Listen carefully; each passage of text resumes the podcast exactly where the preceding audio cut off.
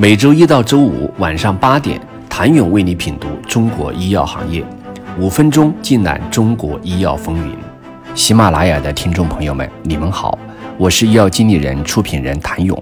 近几年来，中国药企冲刺 FDA 的消息不绝于耳，同步开发中美双报似乎成为了创新药企业的标配。其实多年前就有一些本土企业宣布其新药进军美国市场的计划。而到了二零二零年，那些产品的进展与结局如何？谁又会成为下一个登陆美国市场的本土创新药？绿叶制药的利培酮缓释微球于二零一九年向 FDA 提交了新药申请，预计是在二零一九到二零二零年获批。二零一五年十月，美国 FDA 确认绿叶制药的利培酮缓释微球在美提交的 NDA 不需要再进行任何临床试验。随后又豁免儿童临床，早先的预计是二零一九年即可上市，但直到二零一九年才真正进入新药申请阶段。目前离二零二零年结束仅两个月时间，如果顺利，这一产品很有可能成为下一个在 FDA 获批的来自中国药企的产品。绿叶之后，一帆医药通过收购健能农获得的贝格斯汀也已经在 FDA 完成三期临床试验。贝达药业的恩萨替尼也已经宣布治疗非小细胞肺癌的三期临床试验成功，提交 NDA 已经在可预期的日子里。而国内火爆的 PD-1 产品也都在进行出海计划，恒瑞和百济神州目前处在三期临床阶段，国产 PD-1 也将在明后年开始搅局全球市场。来自中国的热门靶点产品也将成为全球市场的重要参与者。此外，康弘、万春、信达、和记黄埔、荣昌生物都有产品进入三期，进度不一，但主要集中在肿瘤、自身免疫性疾病产品。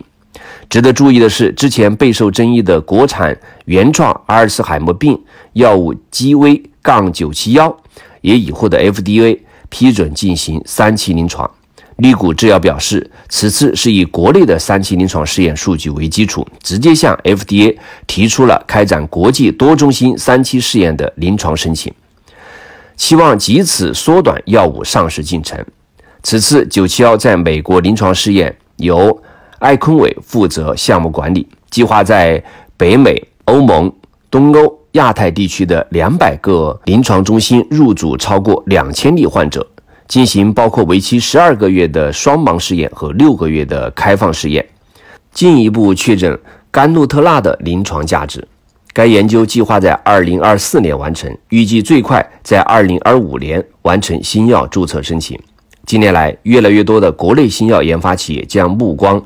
投向了大洋彼岸，而这背后则是国内品种差异化低、医保谈判降价。大品种竞争激烈，小品种市场空间有限等诸多现实，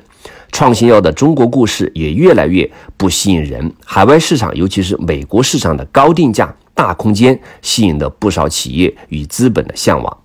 在这其中，近二十年成长起来的本土创新药公司扮演了一个重要角色。这些创新药公司目前还并不具备全球商业化能力，有些甚至还未在中国组建起规模的商业化团队。因而，不少企业都选择了寻找海外合作伙伴，例如基石近期与 ERQX 达成的合作，重金获得基石研发的 PDL1 和 PD1 在海外的独家商业化权利。这家致力于提供低成本新药的公司将把这两款来自中国的新药推向海外市场，而这种合作模式成为了不少中国企业的首选。例如恒瑞、富宏汉林等等，但也有另外一种情况，例如第一个吃螃蟹的百济神州，则是通过自建商业化团队来进行美国市场的推广。在海外开拓新药市场，中国企业仍然是第一次，诸多未知与挑战存在。FDA 是世界上最严谨、权威的药品审评审批机构之一，对于中国企业来说，冲击美国市场是对其研发能力、BD 能力和营销能力的。一场实实在在的考验，而唯有真金才不怕火炼。不可否认的是，大多来自中国市场的新药属于 Me Too、Me Better 等产品。这些产品能够以怎样的方式在海外市场获得成功？未来三五年，我们就会得到答案。